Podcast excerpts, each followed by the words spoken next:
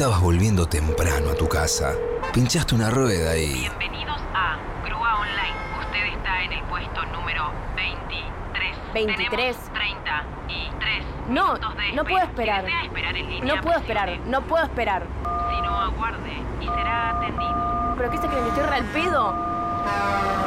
¡Ayúdame, loco!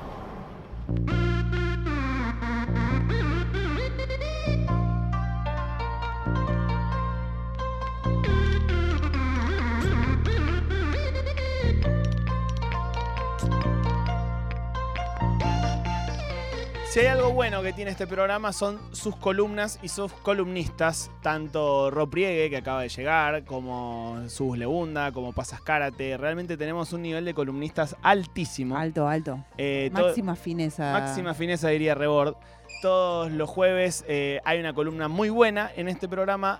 Cada 15 días es la de Ro representando al gato y la caja. Cada 15 días es la de Subus. Hoy nos toca con Ro y hablaremos de las inteligencias artificiales, ¿verdad? Exactamente, eso vamos a estar hablando. Buenas. Primero, eh, nada, tiene un montón de cosas muy buenas este programa, no solo sus columnas. Me parece un poco poco decir que son sus No, columnas lo que lo una hacen de bueno. las cosas buenas, una de las cosas. Es un gran equipo de gente, mira. Un gran equipo de gente. una gente La otra es la mamá de Lía. Todos capos, lo que se dice, ¿no? Unos capos bárbaros. Unos capos bárbaros. Bueno, hoy vamos a estar hablando un poco de inteligencias artificiales. Eh, lo primero que quería decir es, bueno, ¿qué es una inteligencia artificial? ¿no? Entonces, es un poquito difícil de definir qué es una inteligencia artificial, porque para empezar es difícil definir qué es la inteligencia. Claro. Entonces, es una parte acotada de la inteligencia, que es la artificial, es muy difícil, pero sí está bueno que es un término que se usó por primera vez en, tengo el año escrito y me lo voy a olvidar, bueno, más o menos en el 50 y pico. Entonces, hace mucho tiempo que se viene hablando de inteligencias artificiales, es algo que ya venía sucediendo hasta que le dieron un nombre, no es algo nuevo. De hecho, hay una película que se llama Inteligencia Artificial. Ah, no la tenía. Sí, con con el- el- ¿Recomendable? El niño de El niño de sexto sexto sentido. sentido, sí. Exactamente, exactamente. Gran película. Bien, bueno, nos vamos con recomendación y todo. Eso no lo sé. un poco mucho. Eh, pero hay hace mucho tiempo que se usan modelos de inteligencia artificial y que son parte de, nada, de, la, re- de la vida en general. Pero la diferencia es que últimamente se volvieron parte de nuestra cotidianidad, ¿no? Sabemos, eh, bueno, sé que Marcos seguro estuvo charlando mucho con ChatGPT, no sé Sí. el resto. ¿Sabes Sí, qué? he jugado. ¿Sabes para qué los usé? Para organizar mis vacaciones. Bien, Tipo, le dije, che, voy a tal lado, en tal fecha, tantos días, ¿qué puedo hacer? Y eh, fui haciendo preguntas y para eso fue súper útil. para eso está muy bueno. Para yo lo que uso bastante es armame el menú de la semana. Tengo en el bolsón de verduras me viene tal, tal y tal cosa. No, armame el menú. Muy bueno. Muy bueno. Después le, y le voy cambiando. No, bueno, pero esta cosa no me gusta, no me pongas. Ah, reusan. No, no, no he llegado a ese La nivel. saqué de Twitter, obviamente. Qué ¿eh? buena idea. No, no, es revelador lo que acabas de hacer. Muy bueno. Pero hoy no voy a hablar de todo lo bueno que tiene, que podemos hablar un montón de las cosas buenas de las inteligencias artificiales, sino que vengo con un tema más ayúdame loco, o sea, que, que nos genera eso en el cuerpo, Sí. Que son todos los malos usos de la, inteligencia artificial o los problemas que trae acompañados. Entonces, primero vamos a algunos problemas de... eh, el hay muchas formas de inteligencia artificial distintas, pero eh, algo que es común a muchas de ellas es que se entrenan con muchos datos para después generar cosas nuevas, Sí. similares a esas que- con las que fueron entrenadas. Aprenden. Y, claro, aprenden. Eso es parte de la definición de inteligencia, de una definición de inteligencia que pueden aprender. Y dos casos eh, muy paradigmáticos que, que existieron, va, que existen, es que cuando empezó a ver, ¿vieron cuando que en algún momento Facebook empezó a etiquetarte automáticamente a tus amigas en las fotos? Sí. Como Sí. Que ahora lo hace el celular, y to- todas las, eh, las formas de fotos identifican a las personas y te ponen el nombrecito. Cuando empezó a pasar eso, una usuaria de Facebook se dio cuenta que a sus amigos negros Facebook los había identificado como monos. No. Directamente. Wow, boludo. Era como, bueno, en esta foto está Lía, en esta foto está Marcos y en esta foto tenés monos. Lo cual es gravísimo. O sea, es, es gravísimo a un montón de niveles. Sí. Y tiene que ver con que los, eh, estos modelos reproducen los sesgos con los que los entrenamos, ¿no? Si los entrenamos con un montón de fotos de personas blancas, solo reconocen como persona a las personas blancas. Eso obviamente hoy en día ya no pasa, ya se, se laburó mucho sobre eso, digamos. Eh, parte importante es que vamos encontrando los problemas y resolviéndolos. Pero bueno, otra cosa bastante eh, de ese estilo que hicimos la prueba hace muy poquitos meses es qué pasa con los traductores eh, como traductor de Google, ¿no? Que vos le, le podés decir algo en un idioma para que te lo diga en otro idioma. Antes funcionaban muy mal, cada vez son mejores y en general eh, es un uso recomendado. Si tienen que escribir algo en otro idioma, pasarlo primero por Google Translate y después corregirlo. Pero si aprovechas que hay idiomas que los adjetivos no tienen género, y por ejemplo, le decís, van caminando una programadora, un enfermero y un maestro, lo pasás a un idioma sin género y lo volvés al español, que es un idioma con género, en general te traduce, van caminando Un un programador, una maestra y un enfermero. Bien. Y eso ya no pasaba, eh, a la última vez que lo probamos ya no pasaba en inglés, por ejemplo, porque te devolvía como las dos opciones, te- como se daba cuenta que no te reconocía el género, pero sí con idiomas, creo que el finés era otro que, tampoco tiene género y que con esos idiomas todavía no estaba tan puesto a punto, ¿no? Y de nuevo, este es otro de los sesgos que podemos encontrar muy fácil.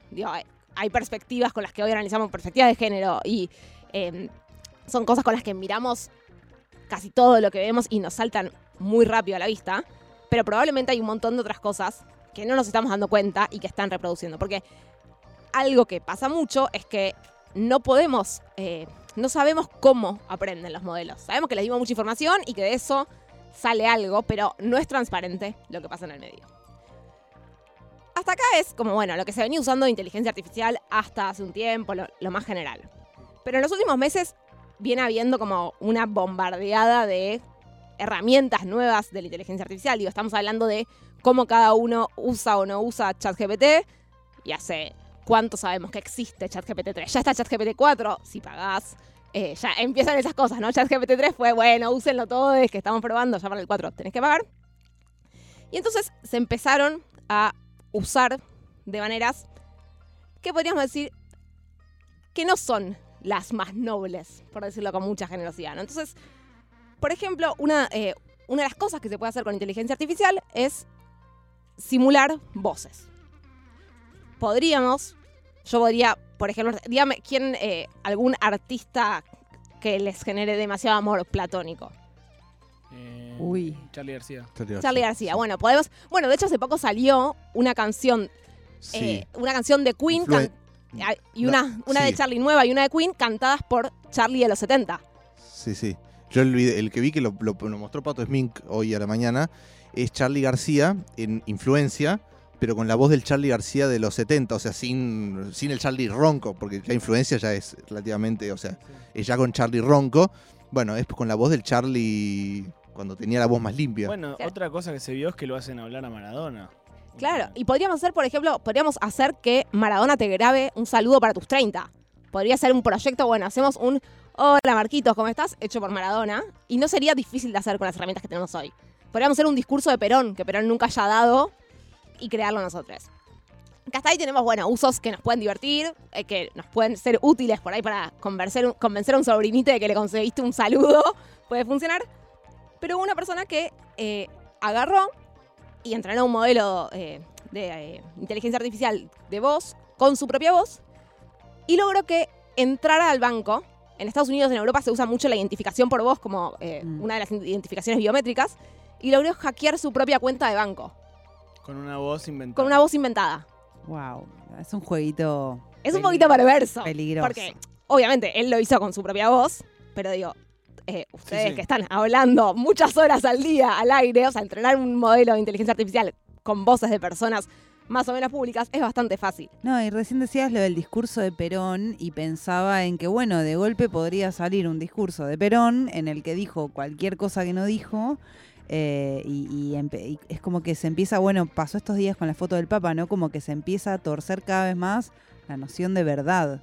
Exacto, eso es lo que se está poniendo recontra en jaque. No sé si está la foto del Papa para que la veamos, creo que todos la vieron en Twitter ya, el Papa con un caperón blanco, Sí. que durante un tiempo eh, fue como, wow, mirá qué, qué estilo que tiene el Papa, y fue como, ah, che, esto no era real. Porque así como se hace con la voz, se puede hacer también con imágenes. Mm.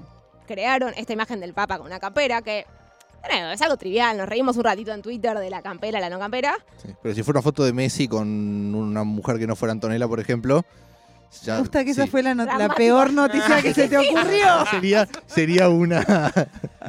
Habría una escena de trauma Pero generalizado. digo, para mí pone en jaque la noción de estar incluso.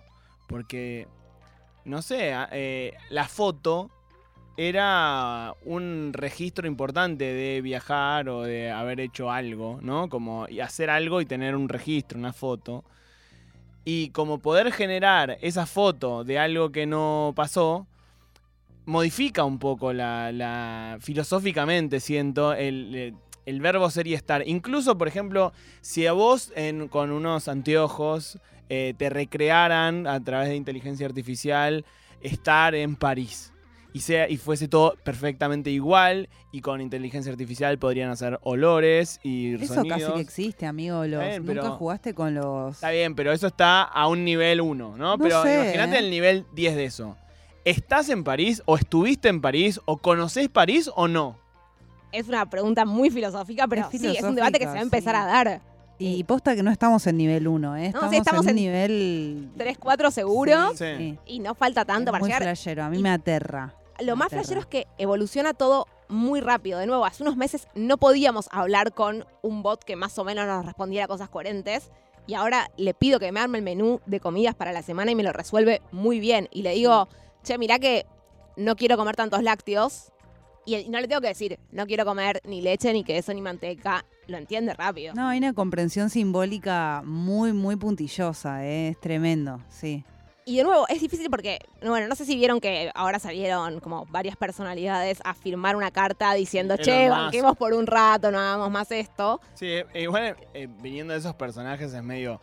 Che, banquemos por un rato hasta que yo me acomode y vea cómo le lo saco compre, ventaja a esta sí. situación. Banquen y que lo después compro. siguen. Sí, Sí, y sí, ni sí. siquiera, es un banquemos por un rato de mostrarle a toda la gente lo que están avanzando y solo cuéntenmelo a mí. Claro, claro, claro. O sea, es re, como que el problema se da cuando se popularizan las herramientas, porque estas herramientas hay gente que ya las tenía hace un montón.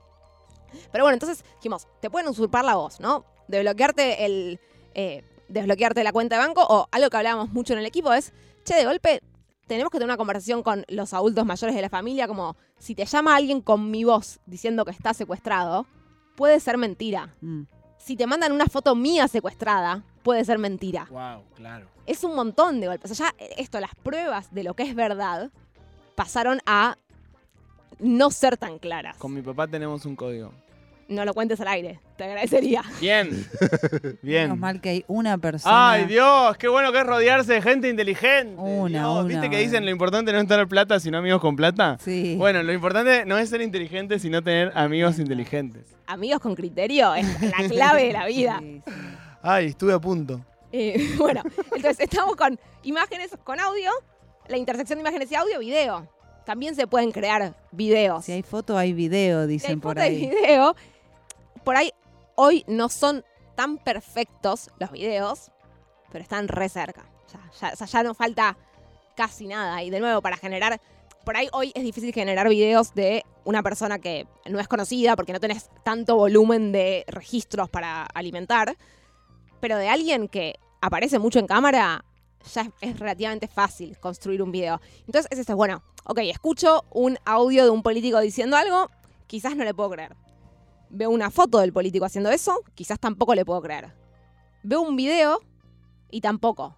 Entonces, ¿a qué, ¿a qué le podemos creer? Y algo que discutíamos era, yo si por estos avances tengo que volver a hacer presenciales, trámites que podía hacer virtuales, me mato. Claro.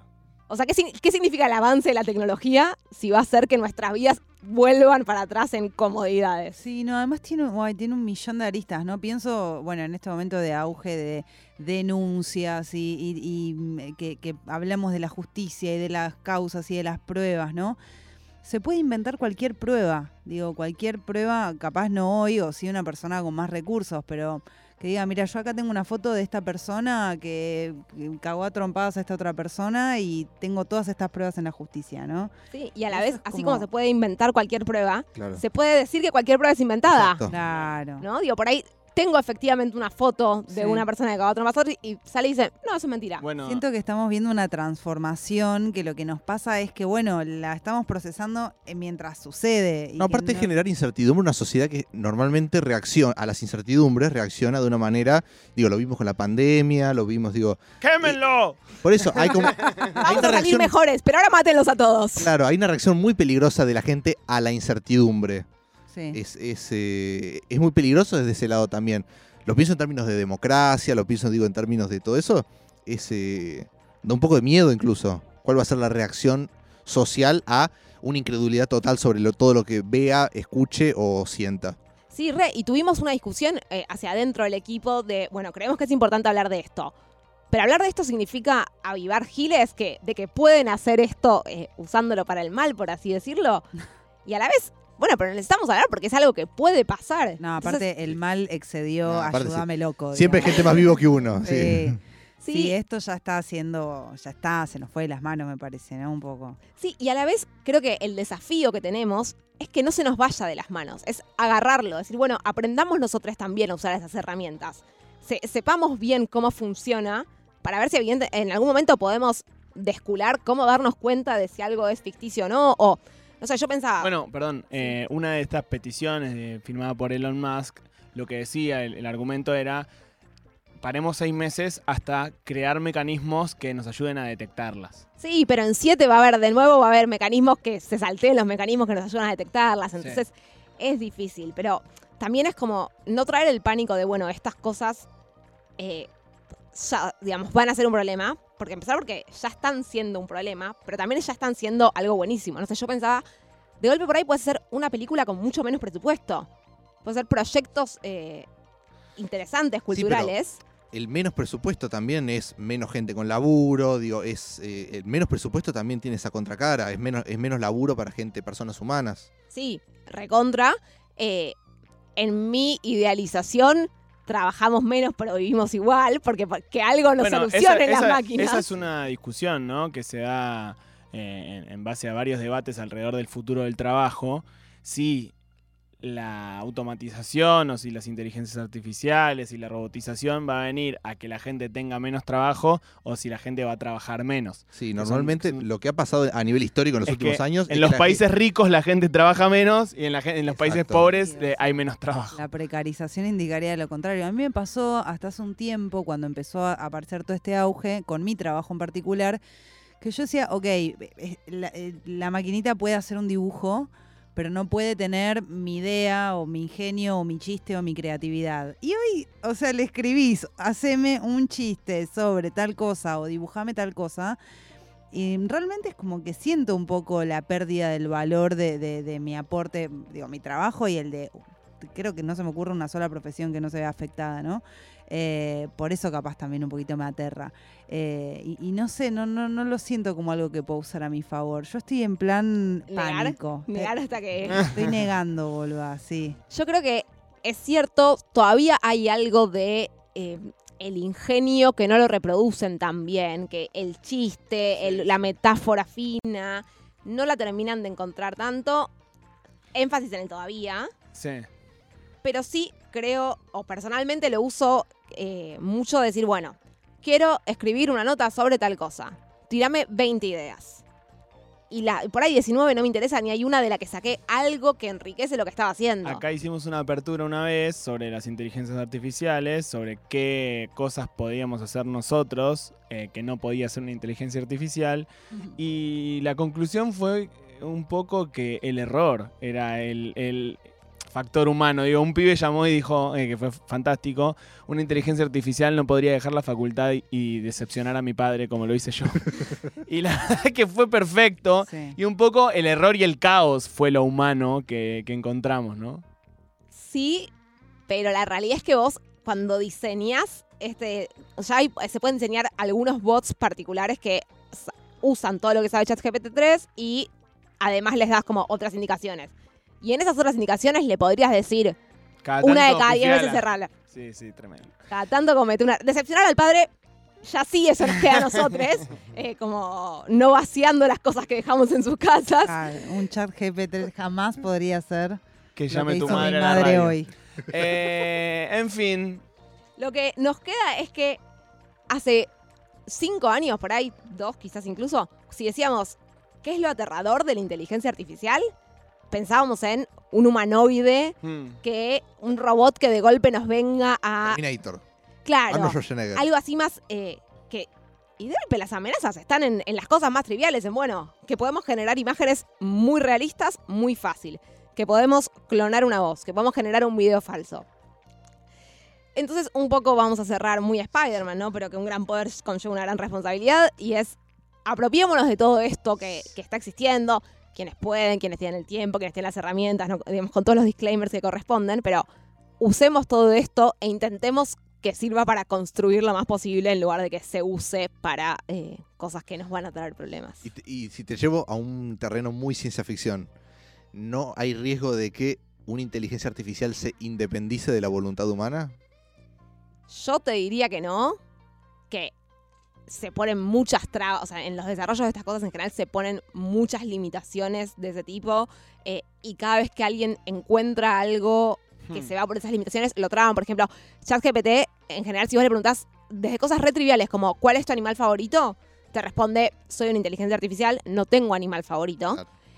Y en, en Reddit habían encontrado una forma, de, unas indicaciones para darle, diciéndole básicamente como salite de personaje.